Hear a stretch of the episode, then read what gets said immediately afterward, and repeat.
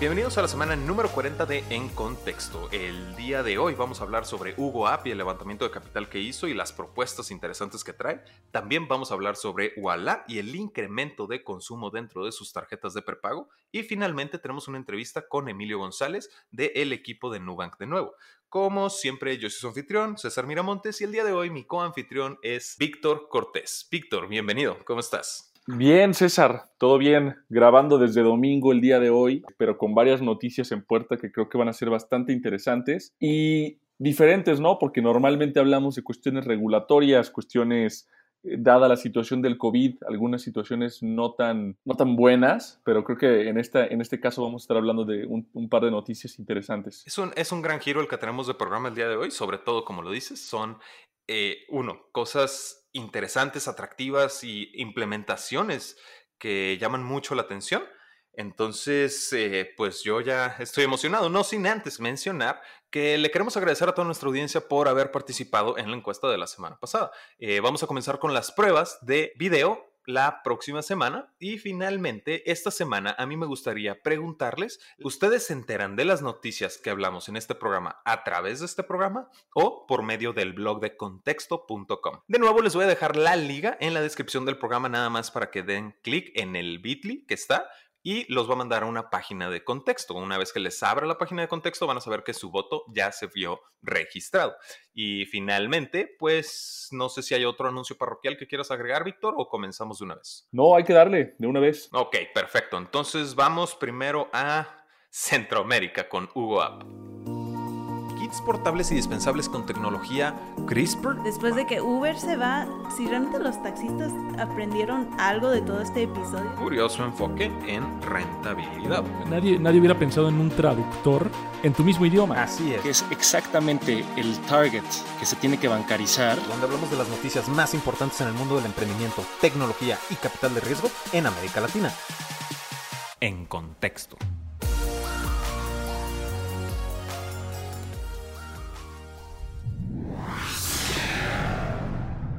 Ok, ¿qué está pasando? Hugo App acaba de levantar su serie A por una cantidad de dinero no revelada, en la cual hay bastantes ideas muy interesantes, ¿no? Digo, lo normal que es la expansión del equipo, expansión por Latinoamérica, pero sobre todo hay un tema muy interesante. Víctor, no sé si quieres platicar de esta iniciativa que trae Hugo App.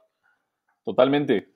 La verdad es que me parece una un modelo bastante interesante. No estoy muy seguro si ya hemos visto algo similar en el pasado, pero Hugo App, que es prácticamente el contendiente número uno de delivery en Centroamérica, originalmente de El Salvador, eh, además de levantar esta serie A, parece ser que parte de esa ronda, o mínimo parte de su capital, lo va a destinar a apoyar e invertir en startups de etapa temprana en Latinoamérica.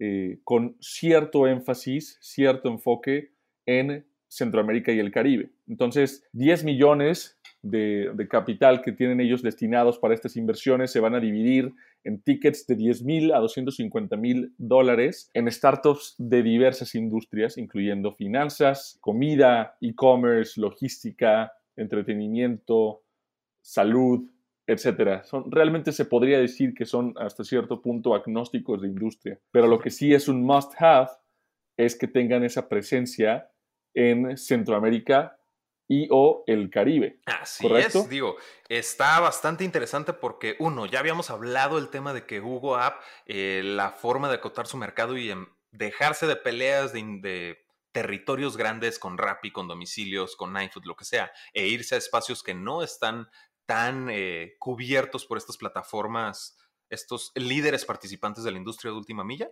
pues se me hace súper interesante justamente el catalizar más emprendimientos dentro de esta área, ¿no? Porque yo lo que siento es que han de haber detectado de cierta manera deficiencias en, digamos, colaboraciones existentes, porque ya habíamos cubierto el tema de Arcus, que es una fintech para fintechs para ayudar a RappiPay, pero siento que como que estas deficiencias que han de haber encontrado en Centroamérica, pues si nadie lo va a hacer, creo que es momento de una plataforma que ahorita está sacando bastante ventaja con el tema de la pandemia, de pie a que esto suceda, ¿no? Que al mismo tiempo de mejorar la misma región, también puede estar mejorando las alianzas y incluso funcionalidades de la misma plataforma, ¿no? Eh, siendo tú el controlador de la agenda. Y se me hace súper inteligente este movimiento, pero ¿tú qué opinas, Víctor? Me encanta. Digo, la verdad es que creo que es una, una iniciativa bastante interesante startups apoyando startups y la verdad es que Hugo ni siquiera está en etapa tan avanzada todavía como para empezar a hacer estos apoyos. Me gusta la idea, pero definitivamente puedo observar cierto riesgo, ¿no? El, del destinar en invertir en otras startups inicialmente en una etapa tan temprana cuando apenas están levantando una serie A en lugar de reinvertir, ese capital dentro del negocio y hacer que crezca definitivamente puede levantar un par de cejas. Lo que me parece más extraño o trato de entender, ¿no? Es cómo planean que estas startups, y lo mismo va para los, para los VCs, para los inversionistas, que específicamente, específicamente invierten en Latinoamérica o el Caribe. ¿Cómo planean llegar a esos retornos de 50x, 100x que son necesarios para que un fondo de venture capital, o en este caso los pues, Hugo como tal, genere los rendimientos necesarios para justificar esas inversiones. Te voy a leer lo que dice en la, en la página. Dice, invertimos en emprendedores de alto potencial con startups en nichos específicos, mencionan todos los nichos, y dice cuyo mercado es Centroamérica y el Caribe. Entonces, me da a entender que parte muy importante de su mercado es Centroamérica o el Caribe, pero la densidad poblacional no es suficiente quizá para justificar una empresa que solo se concentra en ese mercado. ¿Sí me explico? De hecho, cuando tú platicas con algún emprendedor en Chile o en Argentina y te dice que están levantando capital, te dicen que por lo general están en planes ya de lanzar en México, ya sea en México o en Brasil, porque parte de lo que los inversionistas piden es que el mercado sea mucho más grande y el mercado en, Argentina o en Chile simplemente no da. Entonces tienen que buscar esos mercados más grandes que por lo general son México o Brasil. Entonces mi duda viene justamente aquí, ¿no? ¿Cómo planean estas empresas generar esos retornos, particularmente en estos mercados más pequeños? O si su plan es eventualmente salir de su zona de confort y atacar estos mercados más grandes. Pero también en ese entonces estarían entrando quizá más tarde al juego, ¿no? Y verse un poco retrasados frente a la competencia. Entonces, son, son cuestiones que me ponen a pensar, me gusta mucho el ejercicio de, pensar eh, cuál es su estrategia, pero de que va a funcionar y de que va a apoyar el emprendimiento en estas en estas regiones particulares, estoy seguro que sí. Pero, por ejemplo, recordemos que están invirtiendo en etapas semilla y pre-semilla. Sí entiendo la complejidad de lograr este retorno de inversión que tú platicas, pero también estos tickets de cierta manera están bastante tradicionales. Y cuando digo tradicionales me refiero a que no son eh, cantidades tan grandes como las que ya estamos acostumbrados, que platicábamos hace varios meses ya, que las rondas semilla ya son de millones de dólares, las series A ya no son de 12 o 3 millones, ya son de 10 millones, cosas de ese estilo. Entonces lo siento bastante moderado en ese tema, que sería contemplando el comportamiento de la región geográfica a la que están atacando. Quiero creer, quiero estar a favor de esta iniciativa porque es eh, esta visión de potencializar las oportunidades y no dejar a nadie fuera, ¿no?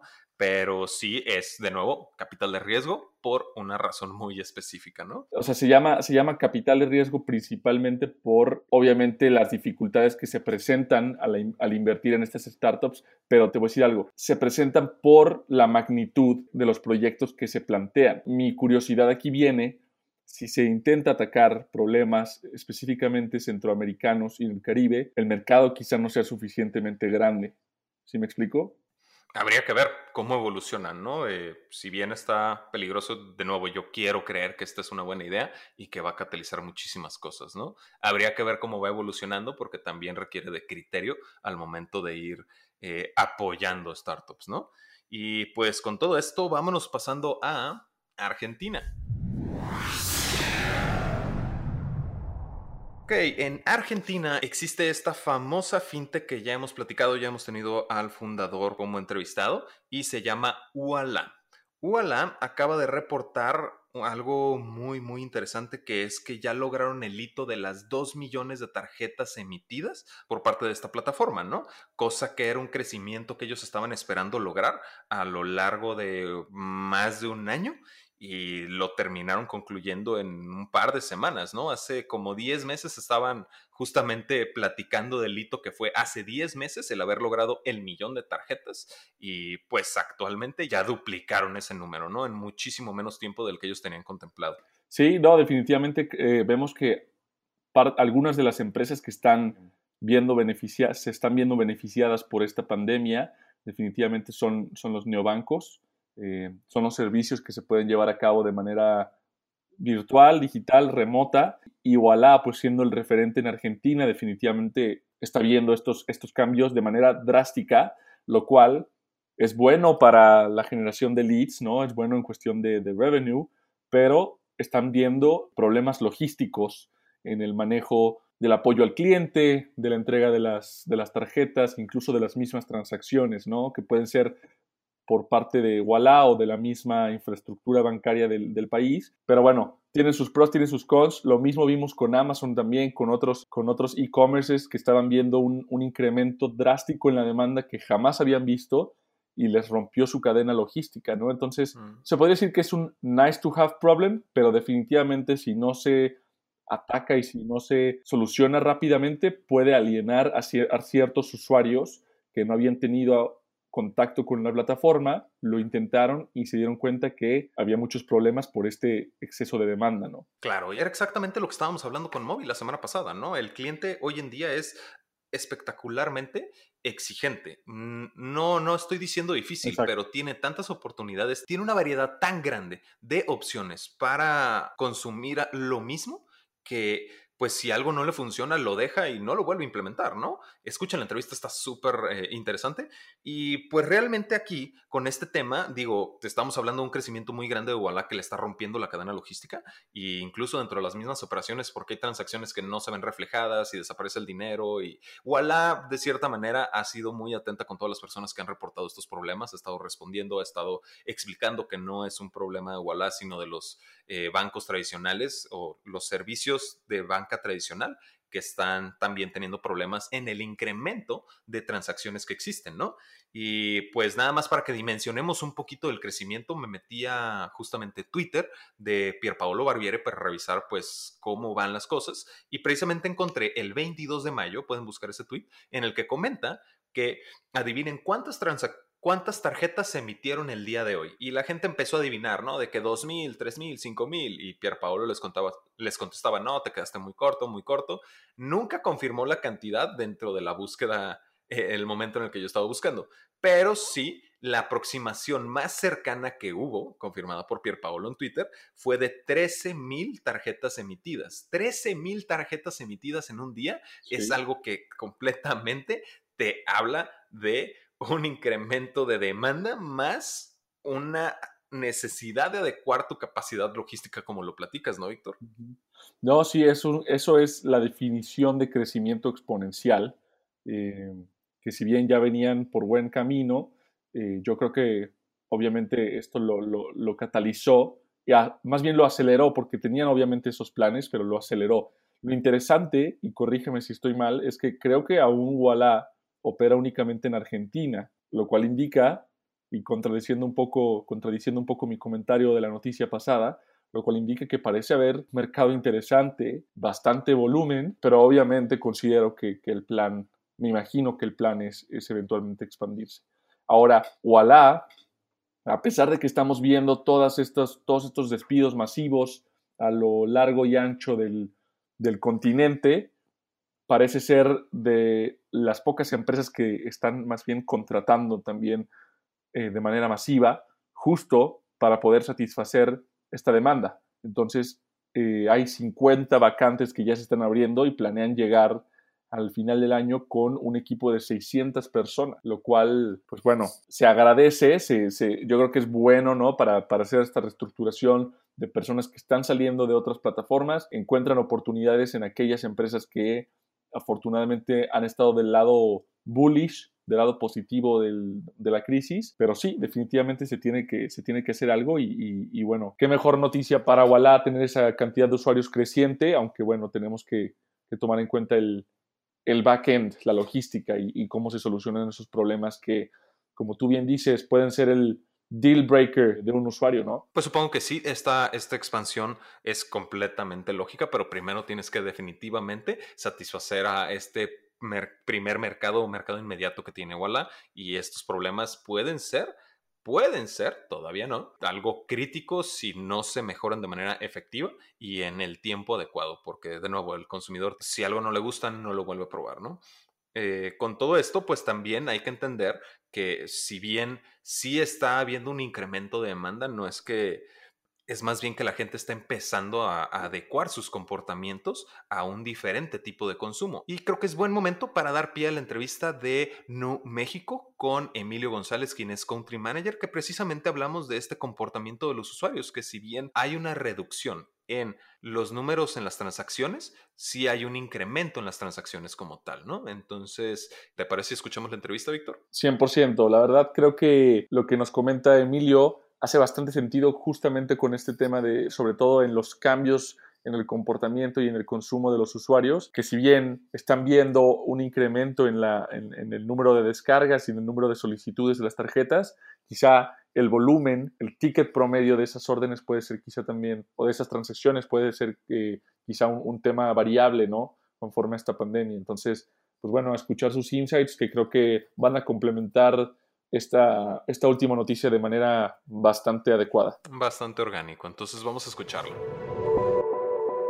Bienvenido de nuevo, Emilio. Es un gusto tenerte de nuevo participando en nuestro podcast. Esta es tu segunda invitación. De hecho, para quienes eh, no han escuchado todavía el primer episodio de En Contexto, Emilio fue nuestro primer invitado en el episodio número uno. Emilio, es un gusto tenerte de regreso. ¿Cómo estás? Muy bien, César, ¿y tú cómo estás? Y muchísimas gracias por la invitación. Muy contento de estar de nuevo contigo y con tu audiencia. Pues si bien la respuesta es estamos bien, pero precisamente estamos en momentos de incertidumbre y creo que es un gran momento precisamente de Nubank de pues platicar un poco alrededor de este tema, sobre todo con las fintechs y dar un poco de certidumbre, ¿no? Alrededor del panorama fintech en México. Entonces, ¿qué te parece platicamos un poco de este mismo panorama, ¿no? ¿Cómo ¿Cómo ves tú el impacto del COVID-19 para la aceptación de tecnologías financieras en los consumidores? Mire, yo la verdad es que nosotros creemos que esta situación y por el que estamos viviendo eh, con el COVID-19, lo que va a hacer es acelerar muchos cambios que como quiera pensamos que iban a venir pronto en la industria.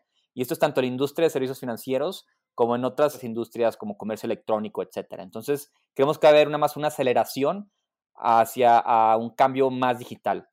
Entonces, y, ya se puede estar viendo, ¿verdad? O sea, las compras por Internet están aumentando mucho, la utilización de servicios digitales que no dependan de ir a sucursales en este momento, que no podemos tener esa interacción física está aumentando mucho, eh, todos, los, todos los, los servicios de, de, entrega a domicilio están aumentando mucho.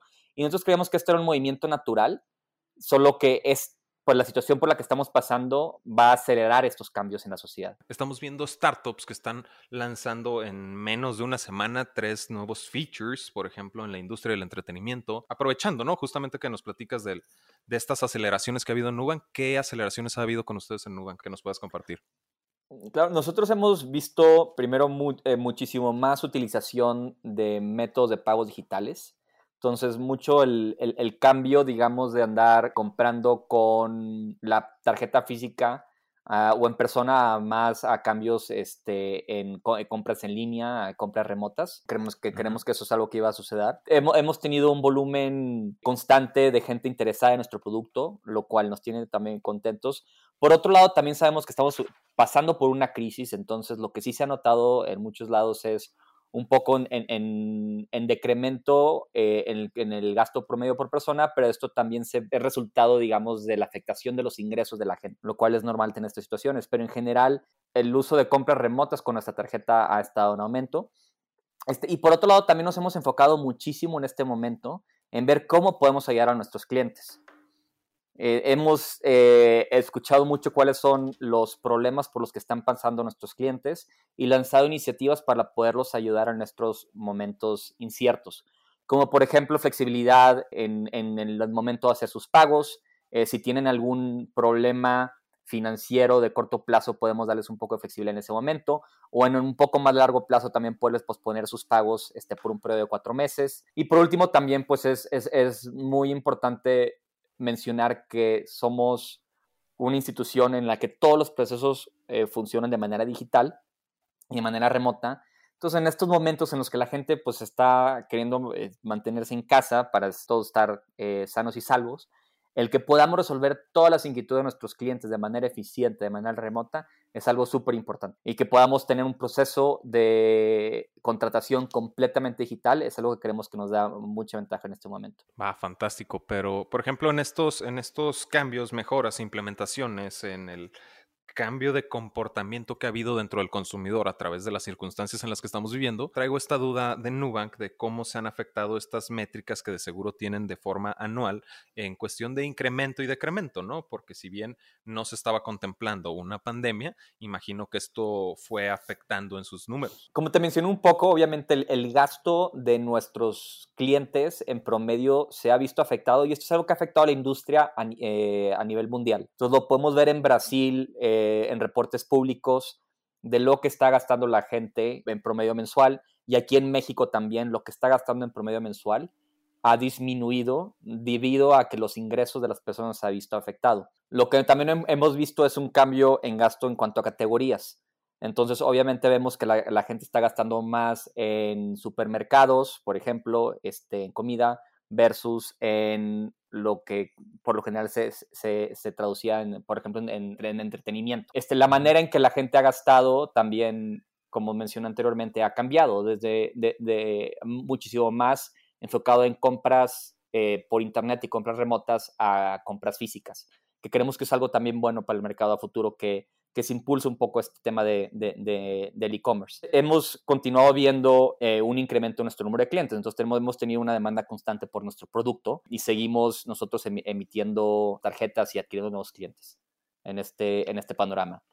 Obviamente hemos tenido que también reenfocar nuestros esfuerzos. Creemos que en este momento nuestra prioridad número uno debe ser en apoyar a nuestros clientes y por esto eh, menciono un poquito algunas de las iniciativas que hemos estado haciendo. Y por otro lado, también en pensar en cuáles son los, los futures que podrían ayudar más a nuestros clientes en esta nueva realidad.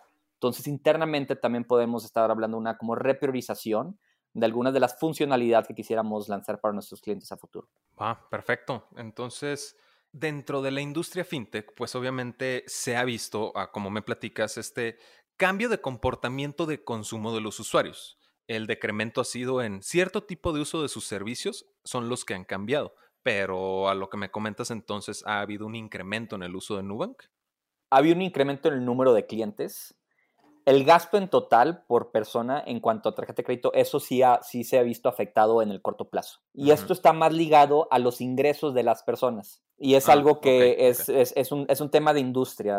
la verdad es que hemos visto en diferentes mercados, en Brasil, Estados Unidos y México, que el gasto eh, en promedio por persona ha bajado. Una parte es porque los ingresos han visto afectados y otra parte es también porque pues muchos de las del gasto que hacíamos ahora es difícil hacerlo. Ahora te voy a decir, si antes yo gastaba un 20% en, en, en, salidas a restaurantes, por ejemplo, pues ahorita muy probablemente eso se va a disminuir a cero. Y probablemente lo voy a reemplazar con algo, voy a gastar más en supermercados, pero por lo general no es suficiente ese incremento en gastos en supermercados para reemplazar todo el gasto que tenía en, restaurantes. Entonces, esto es algo que se ha visto en general a través de las industrias y a través de, todo el mercado de, tarjetas de crédito y de débito. No, por supuesto, y es, es, una nueva realidad, ¿no? Con este tema de los menores ingresos, ¿no? Entonces, ya entrando en esos temas, pues, ¿cuál es esta dificultad de la que realmente nadie habla cuando hablamos de fintechs y inclusión financiera ahorita en estos tiempos. Claro, digo, aunque el, gasto promedio por persona haya bajado en este momento, también creemos que es, una, es un momento de oportunidad porque la manera en que la gente está gastando ahora, ahora depende más o se ve muchísimo más clara la utilidad de este método de pago digitales. Entonces, pues quieras o no, como ahora mucho del consumo se, pues, quisiera hacer de preferencia de manera remota y también la gente quiere dejar de estar tocando, por ejemplo, efectivo, Entonces, pues más gente que antes probablemente hacía más gastos con efectivo, se podrían, ven, ven la, la, utilidad de poder tener acceso a una tarjeta de crédito, una tarjeta de débito, lo cual creo que es eh, algo beneficioso para, pues, para las fintechs en general. Se ve mucho más valor en la oferta que se tiene y de mucho más importancia para un porcentaje alto de la población. Y por otro lado, también el hecho que, que, tengamos unos métodos de contratación y de onboarding muchísimo más sencillos que los jugadores tradicionales, eso eh, lo hace más atractivo para la gente.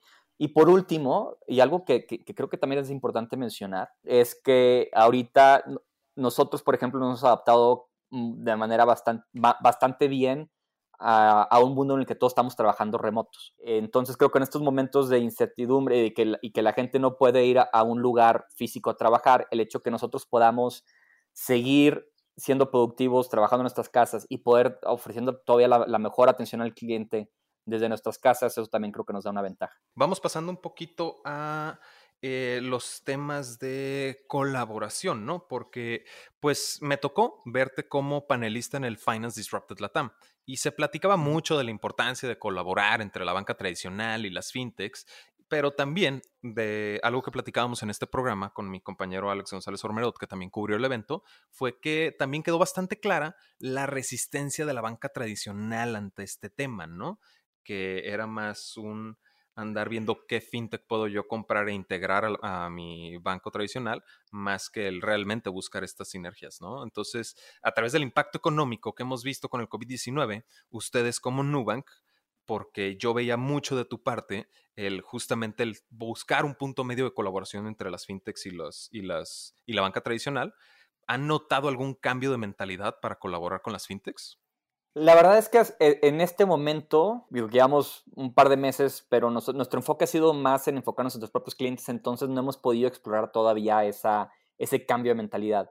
Nosotros seguimos con nuestra misma mentalidad, que es estar abiertos a cualquier iniciativa y colaborar con cualquier jugador si creemos que nos va a ayudar a cumplir nuestra misión, que es la de reducir la complejidad para nuestros clientes y regresarles el dinero, el control de su dinero. En este momento, obviamente, creo que nosotros hemos volteado mucho a ver internamente, ya que creemos que en este momento era lo mejor poder ofrecer soluciones a, nuestros clientes bastante inmediatas, pero por ahorita que temas de colaboración de la banca tradicional con fintechs, creo que lo hemos visto todavía más enfocado en algunos jugadores más probablemente, o sea, no, no, no, no los jugadores más grandes, sino jugadores más pequeños que están ofreciendo servicios de como banking as a service eh, a las fintechs que se encuentran en el mercado.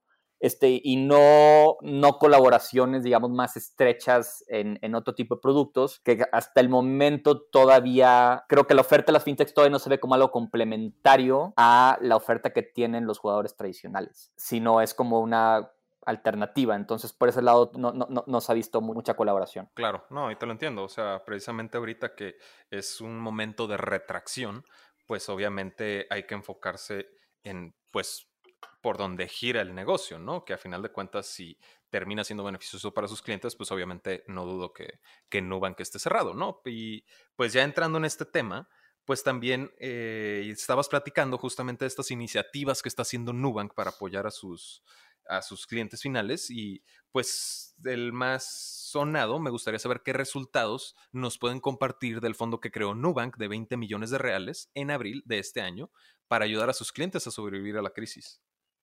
Claro, en, en Brasil nosotros creamos un fondo, como dijiste, de 20 millones de reales, que fueron dinero que teníamos pensado eh, invertir en otras iniciativas y pensamos que era muchísimo mejor destinarlo a ayudar a nuestros clientes. Y creamos un movimiento que se llama eh, Personas Primero, donde entregamos alimentos y artículos esenciales, incluyendo también asistencia médica y, por ejemplo, consultas psicológicas remotas. Y lo hicimos a través de socios eh, muy importantes que son a nivel nacional en, en, Brasil, como por ejemplo el Hospital Sirio Libanés y varios servicios de entrega de comida en, en Brasil. Entonces fue por un lado, esa es la parte del fondo. Eh, aquí en México, también como mencionamos, estamos creando prórrogas de pago para nuestros clientes que sabemos que están teniendo dificultad o incertidumbre en sus flujos en el momento de ahora, algunos porque sus negocios se han visto afectados, otros porque han perdido trabajo u otros porque nada más se les están pagando de manera tardía. Entonces, hemos creado opciones de pago, uno de corto plazo para gente que tiene probablemente más temas logísticos o, de liquidez, de corto plazo y alguien más que probablemente que tiene más incertidumbre y que no está seguro si va a tener algo para pagar en los siguientes cuatro meses. Entonces damos, estamos dando estos periodos de prórroga para nuestros clientes aquí en México. Y por otro lado, pues también con nuestro equipo 100% eh, eh, enfocado en, ofrecer la mejor atención y encontrar la mejor solución que podamos para cada uno de nuestros clientes. Nosotros tenemos este claro entendimiento de que el, al momento de ofrecer servicios financieros, es importante tener una atención al cliente de primera y que muchas veces a estas personas les gusta estar hablando con, con, un humano. O sea, no es, no, no es, no todas las soluciones lo van a tener siempre en un FAQ, todo dentro del app. Justo me estabas platicando que había un par de iniciativas que detuvieron. No sé si nos puedes decir, porque todas estas iniciativas, a final de cuentas, estas acciones de detener propuestas son en función de nuevo, ¿no? En, apoyar al usuario. Pero entonces ahí, ¿qué fue lo que se detuvo? Que supongo que también estaba enfocado a apoyar al usuario y que eventualmente supongo van a retomar. Son un par de cosas. Una es, no necesariamente es que detuvimos, pero sino es una repriorización. Entonces, en este entorno vemos que probablemente ciertas eh, funcionalidad, como te voy a dar un ejemplo, como poder refinanciar tu balance o crear planes de pagos fijos, podrían ser más importante que otras prioridades que en las que podríamos estar trabajando este, como por ejemplo poder pagar en lugares físicos. Y estoy poniendo ejemplos, o sea, por ejemplo, ah, vamos a suponer que ahorita este, muchos de los lugares físicos donde podríamos em, aceptar pagos están cerrados, entonces la gente ya no quiere ir a lugares físicos a trabajar, a pagar. Entonces, si estamos trabajando en una iniciativa de ese tipo, se podría depriorizar y enfocarnos más en una prioridad de que pueda tener más impacto en este nuevo ecosistema, como por ejemplo poder ofrecer mejores alternativas de refinanciamiento para la gente que está teniendo problemas. Y es el tipo de, de balance que estamos haciendo en este momento, en ver en verdad, ok, dado esta nueva realidad, ¿qué es lo más importante para el cliente? Porque la realidad de las cosas es que aunque digo, te puedo, puedo tratar de presumir mucho de los logros de Nubank en Brasil y, lo que hemos hecho como empresa, pero pues, no, no, no, no, como cualquier empresa no tenemos recursos ilimitados y tenemos que ser este, muy cuidadosos al momento de trabajar en lo que creemos que es lo más importante y va a generar el mayor valor para nuestros clientes. Creo que esta nueva realidad ha cambiado mucho lo que creíamos, bueno, han cambiado algunas cosas de lo que creíamos que iba a generar más valor y nada más estamos pensando qué es lo que en esta nueva realidad va a ser lo, lo, cómo podemos agregar el mayor valor. No, exactamente. Y aparte, pues sí, me imagino todas estas iniciativas que, como bien lo mencionas, ¿no? No, no se detuvieron, solo se reprioritizaron. Me imagino que a partir de conforme vaya cambiando el comportamiento del usuario, tal y como lo notaron una vez que empezó la pandemia, una vez que acabe, una vez que empiecen a salir y vean diferentes comportamientos, se van retomando, ¿no? Sí, porque también creo que es, es muy peligroso asumir de que esto va a acabar y la gente y todos vamos a regresar a, a comportarnos cómo nos comportamos anteriormente, porque la realidad es que no, o sea, sí va a haber una nueva normal, van a haber algunos hábitos que creo que vamos a mantener, algunos hábitos por necesidad, probablemente estamos viendo un nuevo mundo, y, otros porque nos acostumbramos y vimos que es una muy buena alternativa versus lo que estábamos haciendo anteriormente. En ese caso, creemos que aún después de que acabe, digamos, toda esta contingencia y la pandemia, puede ser que algunas de las iniciativas que antes de, que pasara todo esto pensábamos que eran importantes, puedan que sean todavía importantes, pero no tan, y haya algo que se vuelve prioridad sobre eso. Va, excelente. Pues en ese caso yo estoy completando con todas las preguntas que tenía preparadas para ti, Emilio. Eh, no sé si quieras agregar algún otro detalle, algún tema que no hayamos tocado. Obviamente, como siempre, quisiera invitar a todos los que están interesados. Creemos que nuestro producto en este momento es un producto que podría ayudar a mucha gente en este momento la gente que no tiene manera de poder transaccionar en línea, pues con una tarjeta de crédito es la manera más segura de poder transaccionar en línea y que se puede hacer todo de manera remota. Entonces, obviamente, siempre, como siempre, invitar a la gente que está interesado en un producto así, que vayan a nuestra página nu.com.mx. Obviamente, si podemos ayudar a que más gente pueda hacer sus compras de sus casas y no tener que salir y ponerse en riesgo, pues nosotros este, encantados de que eso suceda. Va, perfecto. Entonces, eh, Emilio, te agradezco muchísimo, muchísimo por eh, volver a participar en nuestro programa. Creo que das bastante información e insights importantes, sobre todo para las fintechs en México, cuando estamos hablando de incertidumbre, siendo la industria de fintechs algo muy fuerte en México a comparación de otros países, ¿no? De nuevo, te agradezco muchísimo tu participación, Emilio, y pues seguimos en contacto. Muchas gracias, César. Adiós.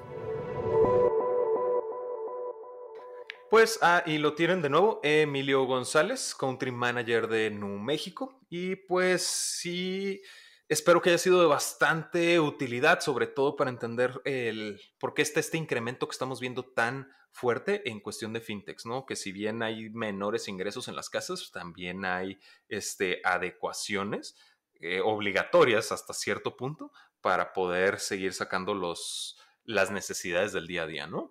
Y pues con todo esto, hemos concluido las noticias más relevantes en el ecosistema del emprendimiento, tecnología y capital de riesgo en América Latina. No se olviden de votar, la pregunta está en la descripción del programa y pues con todo esto, como siempre, yo soy César Miramontes. Yo soy Víctor Cortés. Y ahora sí estás en contexto.